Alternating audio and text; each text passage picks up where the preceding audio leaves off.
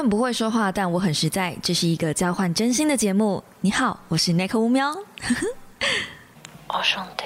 Hello guys，欢迎来到乌喵的备忘录，欢迎来到这一集的 Special Episode。这个礼拜有两集的乌喵备忘录，有没有觉得很开心呢？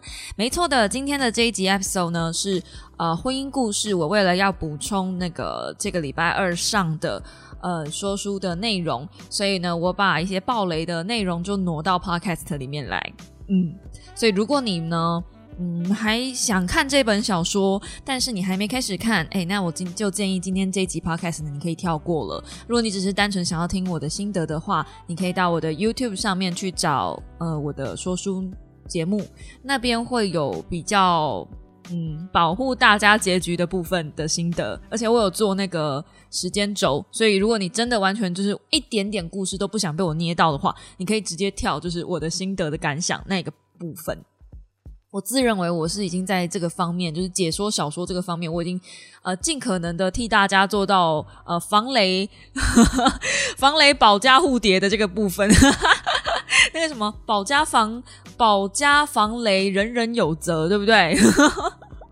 好啦，那《婚姻故事》这本书呢，本质上我是给他蛮高的分数的，但是我有一点点感觉，就是这个真的是要有结过婚，或者是你有动过想结婚念头的人，你对这本书的感想会比较深一点点。那如果是年纪比较轻的小朋友，就是十几二十岁，刚对爱情有一种很憧憬、懵懂、懵懂吗？憧憬，嗯，我就觉得不要看这本书了。因为它会完全摧毁你对于恋爱这件事的很多的幻想。对，那以前如果我很久以前你让我看这种书的话，我会觉得说这有什么好说的啊？反正就是一个很烂的老公，然后遇上了一个就是不也也也也也想不太开的老婆，然后最后呃双方都受不了了去外遇的故事。就有需要这样吗？就他们两个根本就不应该结婚啊，所以从他们两个一开始就不应该在一起啊。但是我觉得这比较浅，用一个比较浅薄的角度去讲这个故事了。好，那反正呢，我已经给大家大概两分钟的时间去逃难了，接着下来我就会很接很认真的把这个故事讲完了。好，婚姻故事发生在很久以前，它的预设设定是那个年代还没有所谓的收证系统，也还没有所谓的 DNA 系统。那我们的男主角叫做罗伊，他已经跟他老婆瑟雷莎结婚一年半了。那其实这一年半之中，他们都呃有讨论过想要生小孩的这个故事，呃，这个计划。但是呢，就是瑟雷莎还是想要冲刺一下自己的事业。他是一个做专门在做洋娃娃的呃艺术家。他自己自认为是艺术家，然后他可以靠这个洋娃娃做娃娃这件事情卖钱，而且是卖不少钱，因为他的娃娃是定制的。然后他会以她的老公作为模型，作为模特儿去设计他自己的娃娃。那他的娃娃都会是像比如说天使啊，或者是一些很可爱的主题啊等等的，所以不只是那种小朋友会玩而已，很多大人也会嗯买起来收藏。然后都蛮贵的，就是可以卖个美金四五百块那一种，就是不是小钱。嗯，好，可是问题是因为它单价比较高，所以相对的定做的人也嗯就物以稀为贵嘛，对不对？但是她是有上过地方杂志的哦，是小有名气的，所以她的老公其实是非常以呃瑟雷莎为荣。那罗伊在干嘛呢？罗伊是一个跑业务的业务专员，对，然后他其实是有野心，想要把自己的事情做大的。那对于那个时代的黑人，你知道，连 DNA 的验证系统都还没有的那个时代的黑人，其实很多事情都是必须要步步为营、小心经营的。那瑟蕾莎其实她相对幸运很多，因为她爸爸呢，就是在年轻的时候发明了一项专利，而且卖给了一间很大的公司，所以瑟蕾莎他们家虽然是黑人家庭，但是相对富裕很多，而且不是那种。就是哦，很富裕哎，是哦，很有钱哎，这种富裕程度。所以当他们两个人在一起的时候，其实呃，爸爸妈妈瑟蕾莎爸爸妈妈，尤其是妈妈是没有那么的开心，但是还是尊重女儿的决定这样子。当然，罗伊不是一个坏人，他也是把瑟蕾莎捧在手掌心上，也是因为这样子，所以他有赢得瑟蕾莎爸爸的对于他的尊重。但是罗伊虽然不是个坏人，结婚一年半之后，他还是决定要把隐藏多年的身世之谜告诉他的老婆。所以呢，他就把他老婆，他就跟他老婆讲说，呃，就是这个周末回一趟家家乡，然后想要把他的爸爸妈妈还有他的家乡真真正正的介绍给他认识。罗伊的妈妈其实一直都没有很喜欢瑟蕾莎，嗯，就好像全天下的。婆婆都不喜欢媳妇，这好像是定翻了这样。反正就是会有一些维持，就是觉得这个媳妇就只会赚钱，但是不太会做家事之类的。哎，这个设定怎么这么耳熟啊？反正就是呢，类似这样子的埋怨不少，就觉得好像设了一下是千金大小姐，没有办法把自己的儿子照顾好。那。呃，瑟蕾莎对于婆婆对自己的不满意，其实也不是白痴，就她也知道，所以她其实也很有点抗拒回去那个小镇。她就觉得说，就是一个就是一个小地方啊，为什么一定要呃特别回去这样子？但是罗伊有跟他老婆讲说，没关系，你我知道你就是也不是就住家里一定不舒服，所以我们到时候就是住外面的旅馆。那他那个小镇是真的很小，就就旅馆只有一间，而且还是。呃，一星的旅馆就是那种没有非常非常好的旅馆，但因为旅馆只有一间，所以他勉强被评到三星，就有那种别无选择，反正整个镇上你就只能住我们家，所以评论也就这样。那罗伊的妈妈在年轻的时候是有在那个旅馆打工的，所以他们家其实呃整个家境的家境状况其实是靠罗伊的妈妈在支撑，就靠做一些工作出工活。那罗伊的爸爸呢叫大罗伊。他其实是罗伊的继父。罗伊这一次带他老婆回去，也是要跟他老婆讲这件事情，就是他真正的爸爸其实不是呃瑟蕾莎认识的这个公公，可是这个公公婆婆他们的感情其实非常非常非常好。就大罗伊其实是把罗伊当成自己的小孩，甚至你可以从名字看得出来，他就直接就是嗯把他当做自己的小孩，也没有要再生了。他当然是想跟呃罗伊的妈妈再生一个小孩嘛，自己的小孩。可是，嗯，罗伊的妈妈就坚持，就觉得说，嗯，他怕这样子，罗伊好像就没有家了，所以他就也很害怕，因为如果生了大罗伊的小孩，那大罗伊就只疼第二个儿子，就不疼罗伊了，怎么办？所以这么多年下来，大罗伊也很尊重嗯自己爱人的决定，那就是也把爱人的小孩视如己出。可是瑟蕾莎听到这边的时候，她有点小小炸锅，她就觉得说，这种这么重要的事情，为什么你不是婚前跟我讲？而且这个也不是什么不能讲的秘密啊，这应该是嗯结婚前就要分享的事情吧。其实从到到这故事到这边的时候，大概也才七八十页，可是你已经可以看得出来，罗伊对自己是很没有自信的。然后他们的婚姻，即便已经生活了一年半了。他们其实，他们两个人的步调还是各走各的。就是他们有一种，嗯，罗伊有一种，反正这是我的事情，我干嘛要跟你讲？或者是我，我觉得我好像还没有这么必要需要跟你说。那瑟雷莎的感觉是，我们都已经是夫妻了，这种事情你为什么是现在才告诉我？如果你真的有把我当做是你的老婆，希望把我规划到你的生活的一部分里面，为什么还是这么的排外？所以其实在这边，他们已经有一点点步调分开。那 anyway，那天晚上他们就是，嗯嗯，就也算是大吵一架，但是有试图重修旧好嘛。你知道，夫妻都是床头吵，床尾和的。所以，呃，罗伊为了示好，有去旅馆的制冰箱那边拿一些冰块，就是要。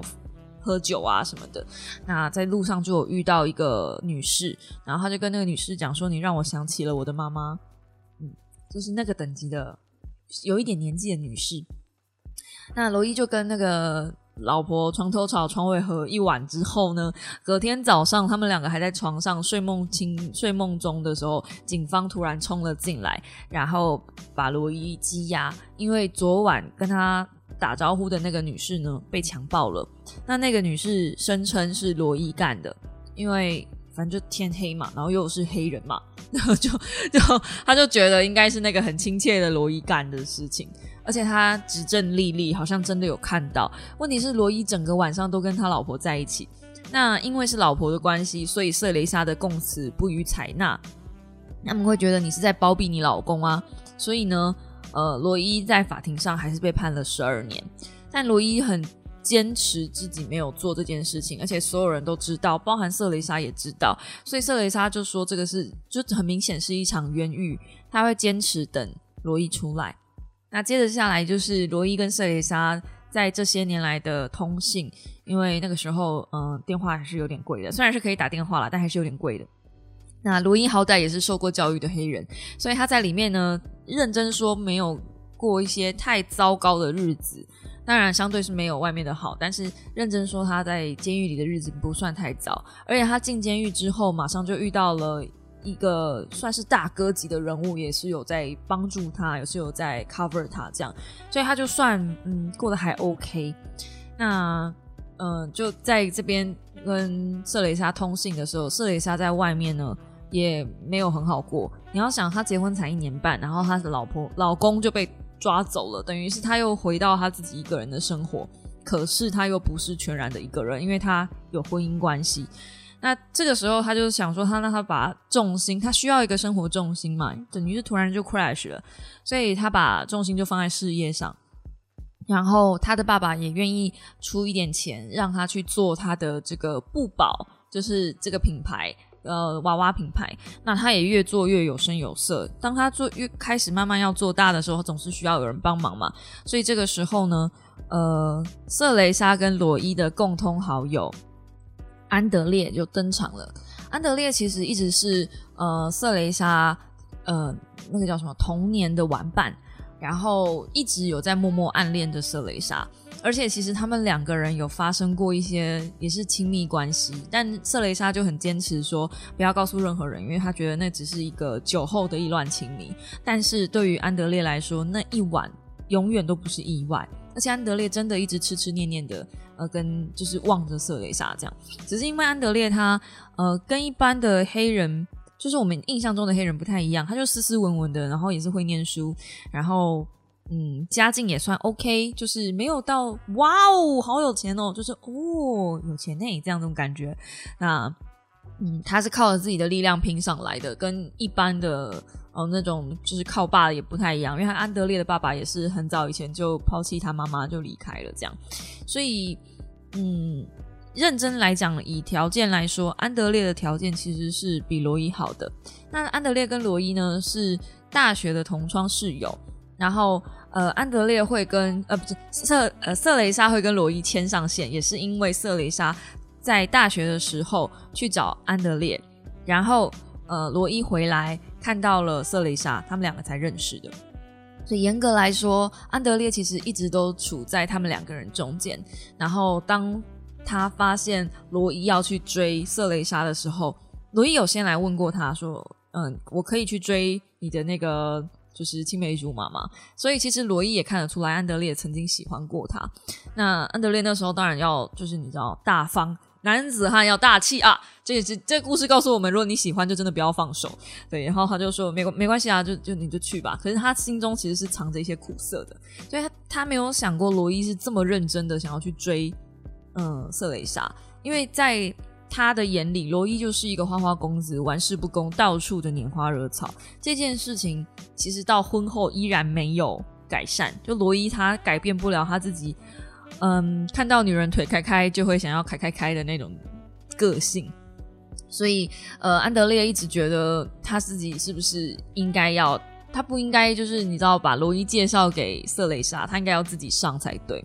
那瑟蕾莎有他也有瑟蕾莎自己的问题，就是在书中你往下看的时候会发现，瑟蕾莎她的成长过程其实也没有想象中的顺利。那她原本以为她是小公主嘛，因为她从小就家境很有钱，所以呢，她对于很多的呃事情是有幻想跟不切实际的。也不讲讲不切实际啦，反正就是你们知道的，就是有一些那种粉红泡泡在幻想，所以他到大学的时候很就就被一个不是很好的男人骗了，就你懂的，我会跟我的原配分手，我爱我最爱的是你，类似这样的故事。所以瑟雷莎其实也当过别人的小三，而且更恐怖的是，她也不是恐怖啦，就是她怀孕了那个时候，所以她有为了这个男人打掉过一次的小孩。那嗯。让瑟雷莎比较崩溃的是，当她去监狱，就是没过多久去监狱看罗伊的时候，她告诉罗伊说，他的，嗯，就是 MC 没有来，然后可能是怀孕了。罗伊回答她的话是：“那现在怎么办？”那这句话其实对于瑟雷莎来说，它不是一个支持，它比较像是我们现在出了一个状况，而不是哦，我们好不容易有小孩这种感觉。就那一天晚上，他们真的是发生了那个床头吵床尾和之后，那个和还真的蛮有效的哈。这个小孩来的不是时候，所以瑟雷莎在瑟雷莎的解读就是哦，你不要这个小孩，所以他一出监狱之后，他果然又留，就是又把他打掉这样。他已经打过一次。那我其实能能体会他被打第二次，他打第二次的那个冲动，因为他被男男人伤害过，他会觉得说，反正你们都不要我，所以他那个当下，罗伊呃，瑟雷莎其实对罗伊的信任感是降低超多的。那然后这个时候他又还有不保的事业要经营嘛，他等于是一个头两头烧，所以安德烈当然义不容辞的要去帮助瑟雷莎，无论他需要什么帮助。那在这个时间，呃，就是时间流逝，你知道近水楼台。然后这个女人最脆弱的时候，这个男人又一直在她身边帮助她，无论是什么东西。所以，嗯，瑟雷莎那一天看到了，就是她的婆婆突然间就就呃癌症。她原本其实对于安德烈也是有好感，但是她一直都有一种就是跨不去的坎。她觉得，就是毕竟自己还有婚姻状态嘛。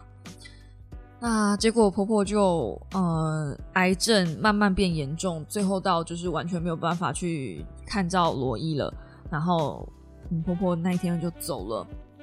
那在此时，罗伊也知道了一个很大的秘密，他不知道该跟谁说，所以他跟瑟雷莎说，就是等于瑟雷莎也是他的好朋友嘛，呃是朋友，然后同时兼老婆这样子。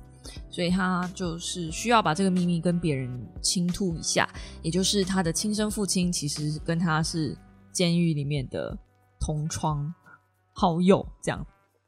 所以，呃，还记得我刚刚在前面有说，就是里面有一个很照顾他的大哥吗？对，那个大哥就是他的亲生父亲。他其实很意外，然后也有就是跟，呃，就是一度不能面对这件事，但是后来他就觉得说，呃。就算认了这个爸爸，也不会背叛大洛伊。虽然大洛伊真的是对他很好，但是他心中唯一一个真正的父亲就是大洛伊。然后他会觉得这个男人只是提供了一个精子让他生下来而已。那他就把这件事情跟瑟蕾莎讲，然后告诉瑟蕾莎说：“拜托你不要跟任何人说，尤其是我的妈妈。”那瑟蕾莎呢，却在那个她婆婆临终之前，把这件事情跟她婆婆说。那其实她婆婆一直都是挂心，就是放心不下她自己的儿子的，所以还撑了一口气在那里。然后一听到这个东西的时候，她婆婆就就走了，那一口气就下去了。然后，嗯，大罗伊当然不知道他们讲了什么嘛，只知道说，呃，这个媳妇进去跟婆婆讲了几句话之后，婆婆就走了。这样，那大罗伊就非常非常非常难过。瑟雷莎也有出席她婆婆的葬礼。那在葬礼上，她看到，呃，大罗伊哭的死去活来，然后还坚持要自己下葬他自己的老婆，就是呃一铲一铲的那个土都是大罗伊自己把它铲进去的。那天还下雨，他不认他不让任何人碰那个铲子，而且大罗伊不是傻的，他看到安德烈站在瑟雷莎身边。他告诉他们说：“那是我儿子，你们可以不要这样吗？” 就他不是傻子，可是那个时候其实他们并没有发生任何事情，就只是有情愫、有暧昧，可是都还没有发生任何肢体的行为。然后那一天，瑟雷莎看到大罗伊跟她婆婆的葬礼，她哭着跟瑟雷，她哭着跟安德烈讲说：“她的婚姻不是婚姻，那个才是真正的婚姻生活。”就是那才是真正的相爱，那才是真正的两个人真正在一起的感觉。他觉得他这结婚这五年来，没错，那个时候已经五年了。他结婚这五年来，只有头一年半有跟她老公在一起，接下来都没有。然后这不是他想要的婚姻状况。那安德烈当然就说，就是有安慰他嘛。然后这时候瑟蕾莎已经喝醉了，他就极尽可能的在挑逗安德烈。然后安德烈还有一丝理智，他是告诉他说这里是小镇。然后呃，东西传得很快，所以如果你真的要的话，我们回家再说。那从那天晚上之后呢，他们两个又住在一起了。然后又过了哎，那好像是过三年，然后又过了两年，对对对对对，那是第三年还是第四年的事情而已。因为第五年的时候，呃，罗伊被放了出来，然后安德烈知道罗伊要出来了，其实他还呃试图想要找先找罗伊跟他谈这件事情，因为这个时候安德烈已经跟瑟蕾莎求婚了，然后瑟蕾莎也说好了，瑟蕾莎还有婚姻的哦。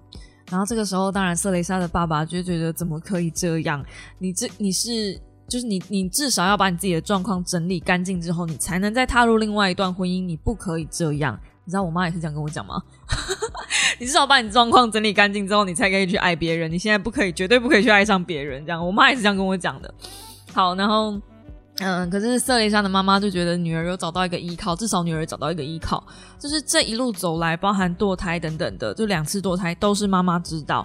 然后妈妈其实很心疼自己的女儿遭受了这么多的状况，她觉得真的是只有安德烈能够好好的呃陪在女儿身边，至少安德烈是一路以来一直照顾女儿的。那转到罗伊呢？罗伊其实一出狱之后，他也没有马上就奔着去找他老婆。他一出狱之后，他先遇到了一个在酒吧里面先喝了杯酒，然后在酒吧遇到了一个他以前的高中同学，嗯，算同学吧，反正就是一个女生。然后那女生其实也暗恋罗伊一些时日，然后觉得罗伊也是一个还不错的人。那就是在那个年代嘛，哪个黑人没有稍微进过监狱呢？所以对那个女生来说，她其实没有很在意这件事情。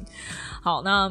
反正就是他们呃发生了一点点你知道的肉体上的慰藉，然后罗伊还拜托，就是罗罗伊那个时候的呃那段的写法是这么多年了，他从来没有肌肤之亲，他真的很不想要用套子，他想要很真诚的去呃感受一个人这样，所以他嗯不想要不想要就是跟跟。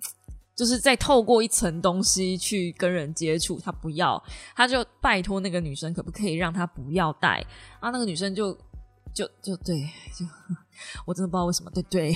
但你在后面没有发生怀孕的抓嘛？你们不用担心。但那个女生就是有让那个罗罗伊得逞就对了。反正 anyway 就是那个女生真的很喜欢他。你知道一个女生要愿意让一个男生不带套的插入，真的要非常爱，因为你要承受后面要承受那所有的。灾难，灾难嘛，我觉得我好像不应该用灾难形容一个生命，但就是那些责任义务，男人是都可以一走了之的。在这部小说里面有太多的男人，就是因为让女人怀孕之后一走了之，所以才会有一些堕胎啊，或者是自己要承受孩子啊等等的，包含罗伊的妈妈，包含瑟蕾莎，都是。嗯，那反正就嗯，就是那个那个当下，我觉得呃，那个女生愿意做这样的承诺，让罗伊做这件事情是非常伟大的一件事。Anyway，罗伊做了。罗伊做了之后，那个女生其实有问罗伊说：“你跟你老婆现在到底是什么关系？”就你知道，任何一个女人其实都不会想要主动去介入别人的婚姻。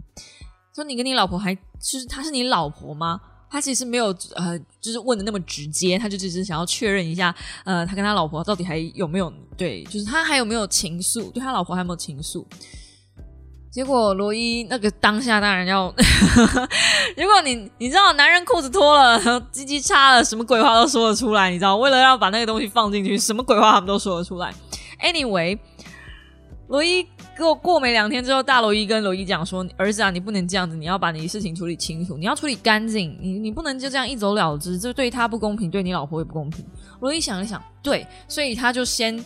开车去，而且他觉得他应该要负责任，所以他要面对面跟那个女生说：“我要去找我老婆了。”我不知道你们怎么讲啦，我是也觉得没有很好了，我是也觉得是有好一点点啦，比在电话打录机里面好一点点，但是真的也没好到哪里去。OK，Anyway，罗伊去找这，罗伊真的跟这个女生分手，然后去找他老婆了。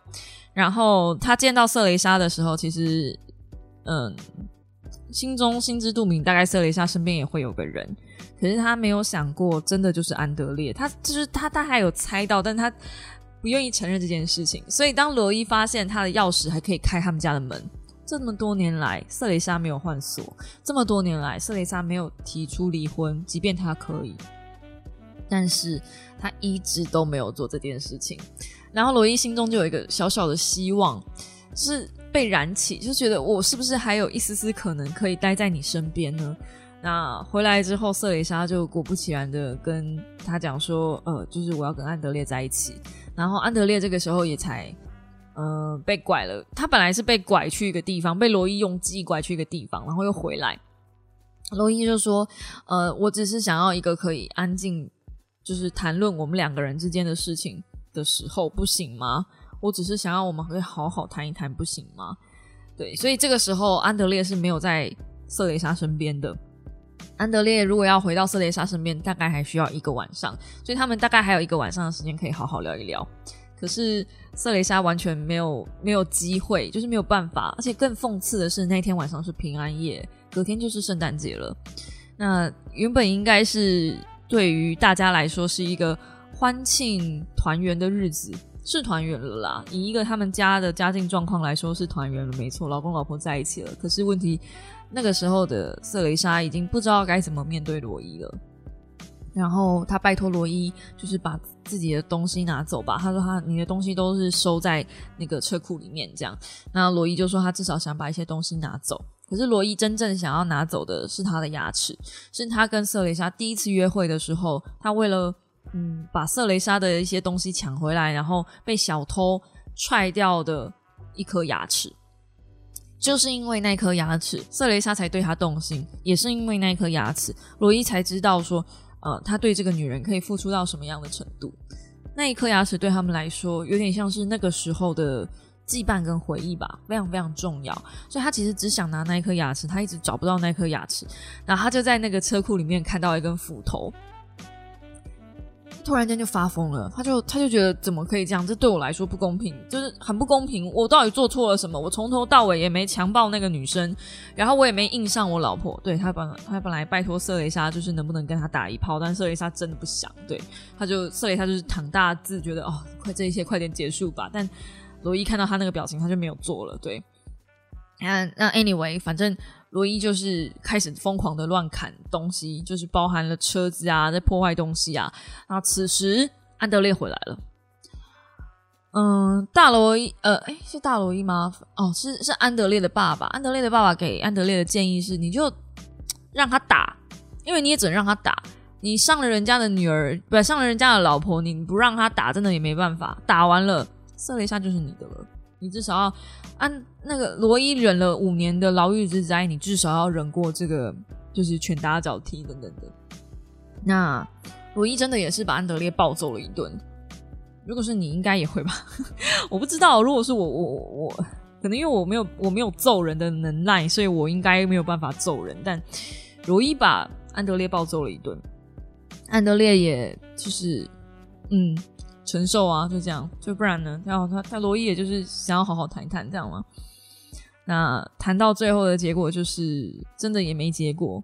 然后瑟蕾莎受不了他们两个这样子，瑟蕾莎就叫安德烈回去，然后他就选择了罗伊，他就把罗伊带回房间里面，然后穿上罗伊当年送他的那一件呃睡衣。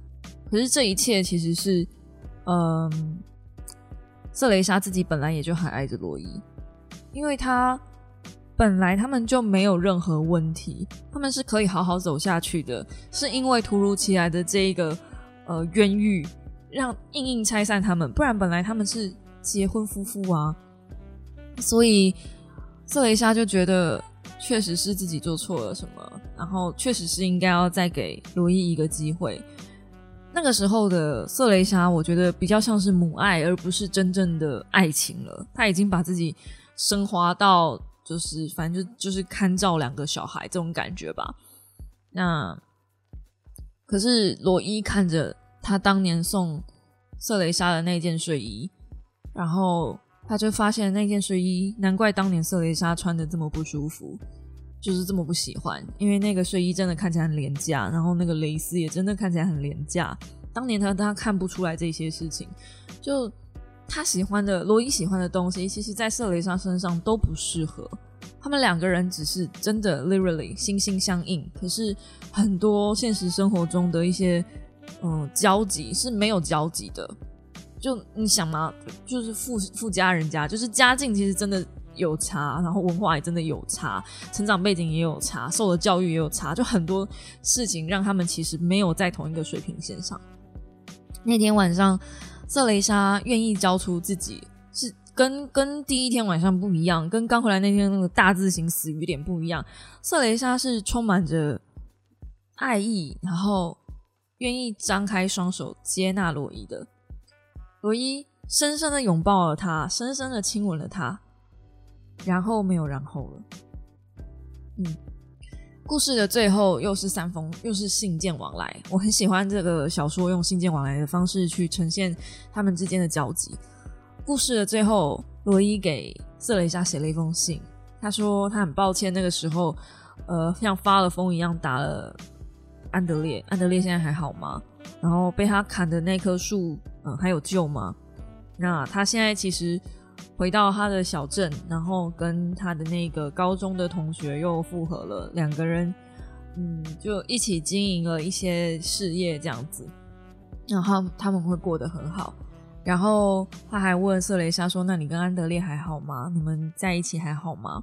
那瑟雷莎说：“他跟安德烈决定就是不结婚了，就也没有必要结婚。我觉得好像，嗯，就这样子。”走下去就好了，因为还也暂时不想要有小孩什么的，他也不敢这么快的就再投入下一段婚姻里，但反而是罗伊，他马上就娶了那个高中的同学。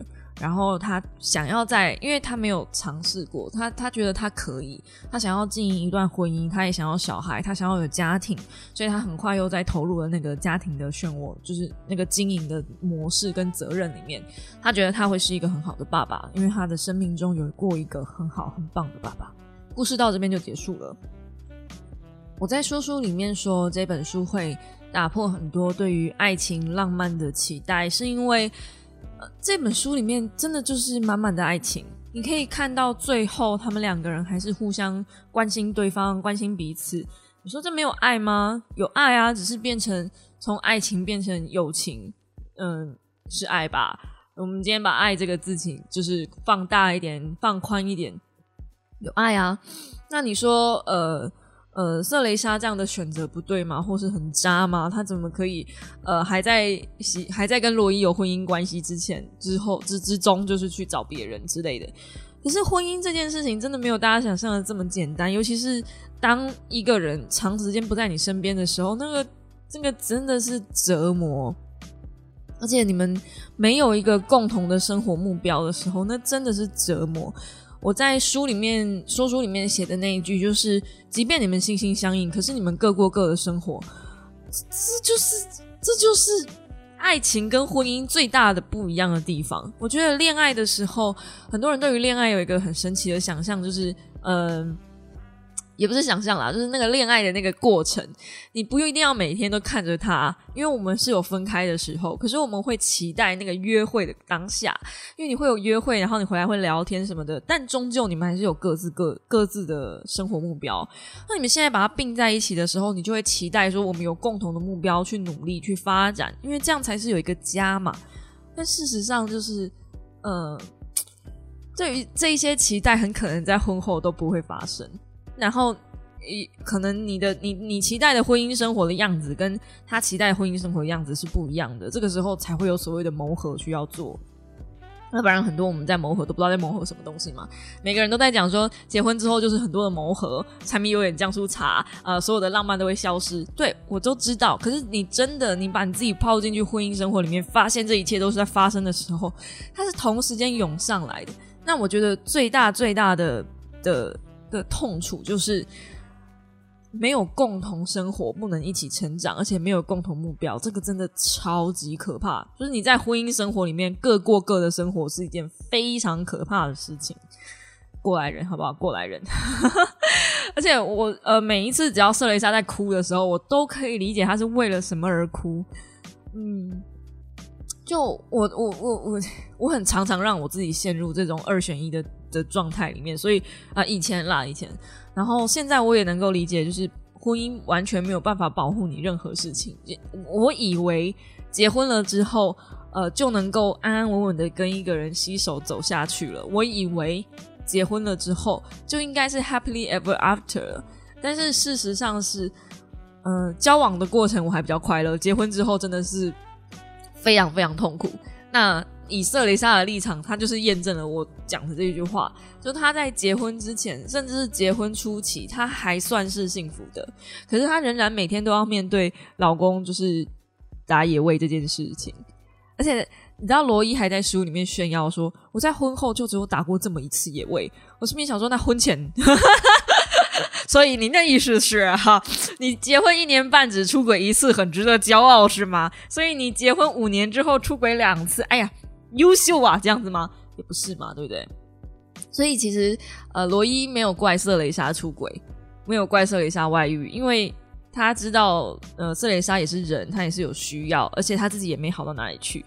所以在这件这个小说里面，外遇出轨其实真的不是一个。呃，需要被谴责。我觉得很有很有趣的，就是很多小说只要在提到外遇，就是当我们听到了外遇啊、出轨啊、小三啊，我们都恨不得把对方打死。就是我们也不会给对方任何解释的理由，反正就是你侵犯了这个神圣的所谓的恋爱条款之类的东西。假设真的有这玩意儿存在的话，或你侵犯了所谓的这个婚姻制度，这是多么神圣、经过神明认证的一件事情，而你侵犯了，你破坏它了，你他妈就是该死。对吧？但事实上是你，你如果看这本书，你会知道，呃，连原配自己本人，连罗伊就是被戴绿帽的，或者是瑟雷莎这个常常被常常被戴绿帽的，他们两个人都不把这件事情去怪罪对方了。可是他们现在真正去怪罪对方的是什么？就是罗伊他当初真的很愤怒，没有没有，就是没有无处的愤怒，无处发泄，他的生气的点是怎么会这么不公平？怎么会？我会我要为了我那么多我没有做的事情付出代价？这大概也是为什么呃，奥巴马会觉得这本书是在讲冤狱造成的一些伤害。但是我觉得这是从罗伊的角度去出发。可是如果你从瑟雷莎的角度去出发，那瑟雷莎又做错了什么？如果你从瑟雷莎的角度去出发的话，他就是要一个人陪他过一辈子，他就是要一个人跟他携手一起奋斗而已，很难吗？就。瑟蕾莎要的东西也不是一个什么太困难的事情，只是你给不起啊，很很单纯的就是一个人，你你没有做错任何事情吗？就是罗伊每次在讲自己没有做错任何事情的时候，其实我心里面都在想说啊，就是你给不起啊，你当你给不起的时候，就是就也不是你做错了，你就只是没有达到条件而已。我要的就是这个，可是你办不到，就这样而已，所以。当你在爱情里面，或是你在婚姻里面，你要的一个需求，你的最低底线是什么？瑟雷莎的最低底线就是需要有一个人陪着他一起走完人生的最后。他希望有一个人像大罗伊跟他的婆婆一样，就是两个人一起经营一个家，就这样而已。可是其实他这一件事情要达成，也不见得一定要结婚，所以他在跟安德烈最后没有结婚。那安德烈要的呢？安德烈要的就是想跟瑟蕾莎在一起一辈子。他已经仰望这个女人，仰望一辈子了。他其实没有很在意他跟这个女人到底是用什么样的身份在一起，因为他一直都是用一个朋友或是工具人的身份，只是现在可能又多了一个就是可以爬上床的身份。但是。但是他只要能够待在瑟蕾莎身边，他就开心了。所以对于他们两个人来说，婚姻这件事情好像真的是没有太大的必要性。那对于罗伊来说呢？他想要有个家，他想要有小孩，他想要有那种完整的感觉，因为他已经被被监狱、被牢笼破坏了很多事情了，所以他需要结婚。我觉得大家在，因为最近有很多小猫在问我到底要不要结婚啊，很恐慌啊什么的。然后可能因为我平常又在呃说书或者 podcast 里面，或者直播里面分享很多我在婚姻里面遇到的狗屁叨叨的事情，把大家吓得不要不要的。我觉得呃这个小说最棒的就是你可以重新去思考婚姻这件事情到底对你而言是什么。对，像对于我而言，婚姻的话，我希望我在呃，我希望。就不论有没有结婚，我希望我能找到的是一个能够跟我携手相伴的人。所以其实我的想法跟瑟丽莎比较像，就不管有没有嗯这个老公这个角色，我会希望有一个人能够让我依靠，因为我其实是一个，哦，我到底算不算黏呢？我就是嗯，我需要人帮忙的时候，我会希望他在，而且我是需我我我比较需要不是物理上的那种帮忙，就比如说扫地、拖地、煮饭那种还好。对我需要的比较像是精精神上的支柱，我很需要这个角色。可是到目前为止，我觉得我还没有找到一个就是完全能让我精神寄托的角色，所以我非常能够理解瑟蕾莎的感受。就 有有过一次是我自己做错事，然后被人家讲说哦，把自己讲的跟受害者一样，我会觉得说，嗯，不管是谁选择先叛逃爱情或是婚姻的这个。枷锁吗？不不，讲枷锁有点太过分了，或者是承诺好了。嗯，这个所谓的承诺一辈子我会爱你一辈子这件事情，真的不要随便乱讲，因为你永远不会知道未来会发生什么事。这个一辈子真的太多太多了。那如果对方已经不爱你了，或者是对方的爱对你已经造成了很大的伤害的时候，难道你还要坚守这个一辈子吗？就，我只能说我很能理解摄影莎，完全可以理解为什么呃这个小说在女生之间就是也全然的爆红，因为大部分的男生好像感觉他们在外遇的时候比较不会被怪罪那么多东西，感觉啦。而且男生如果真的因为外遇被骂的话，好像就骂骂一骂，好像就算了，这样好像没有，呃，我不晓得哎，就是。感觉他们会有，你想嘛，就是比如说风流倜傥，可是女生就变水性杨花，就一样是个四个字成语，但听起来就是女生的比较没那么好听，你懂吗？所以我才会觉得说，很多女生其实某种程度上，他们也想要逃离所谓的这个一辈子，可是就因为贞洁牌坊，或是因为很多的奇妙的枷锁，然后就不行。不要再跟我说什么这个世代啊，离婚不算什么啊，离婚哪有什么啊？如果离婚真的没有什么，大家不会一直讲好吗？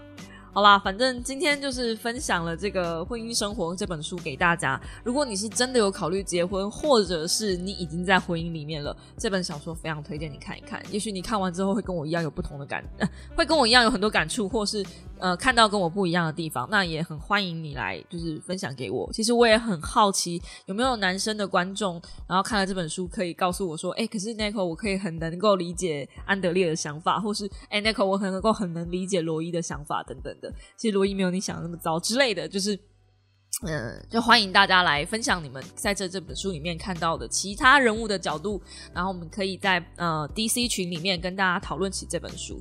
这本真的是对我最近看的非常有感的一本书，不意外吧？不意外吧？而且我讲到哭，应该也不能怪我吧？好啦，那今天的五秒的备忘录就到这边告一个段落啦。下礼拜还会不会有呢？我不晓得，但是理论上应该下礼拜还是会有一支五秒的备忘录吧。如果我有时间的话，我我不保证。喜欢我的 podcast 的，请用订阅代替掌声，或者在下方帮我按个喜欢。不是我已经讲太习惯了，呃，用评定留评评评论、订阅、按赞、留言。嗯嗯，好。然后我的 podcast 有 Apple Podcast、Spotify、s o n k b u s Google Podcast。漏了什么？嗯，哎。你们知道的，就是那些平台嘛。我们就下一支五秒备忘录时间再见喽，大家晚安，拜拜。